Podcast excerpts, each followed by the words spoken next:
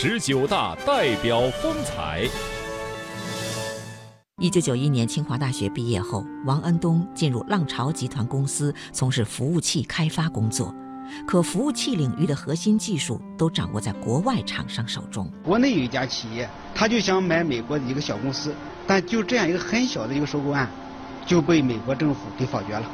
说也进一步印证了，就核心技术你是买不来的。王恩东意识到，只有在核心技术上自立，才能掌握竞争的先机。最终，他带领研发团队成功研发了我国首台高端服务器，使我国成为继美国、日本之后世界上第三个掌握服务器核心技术的国家。王安东当选中国工程院院士。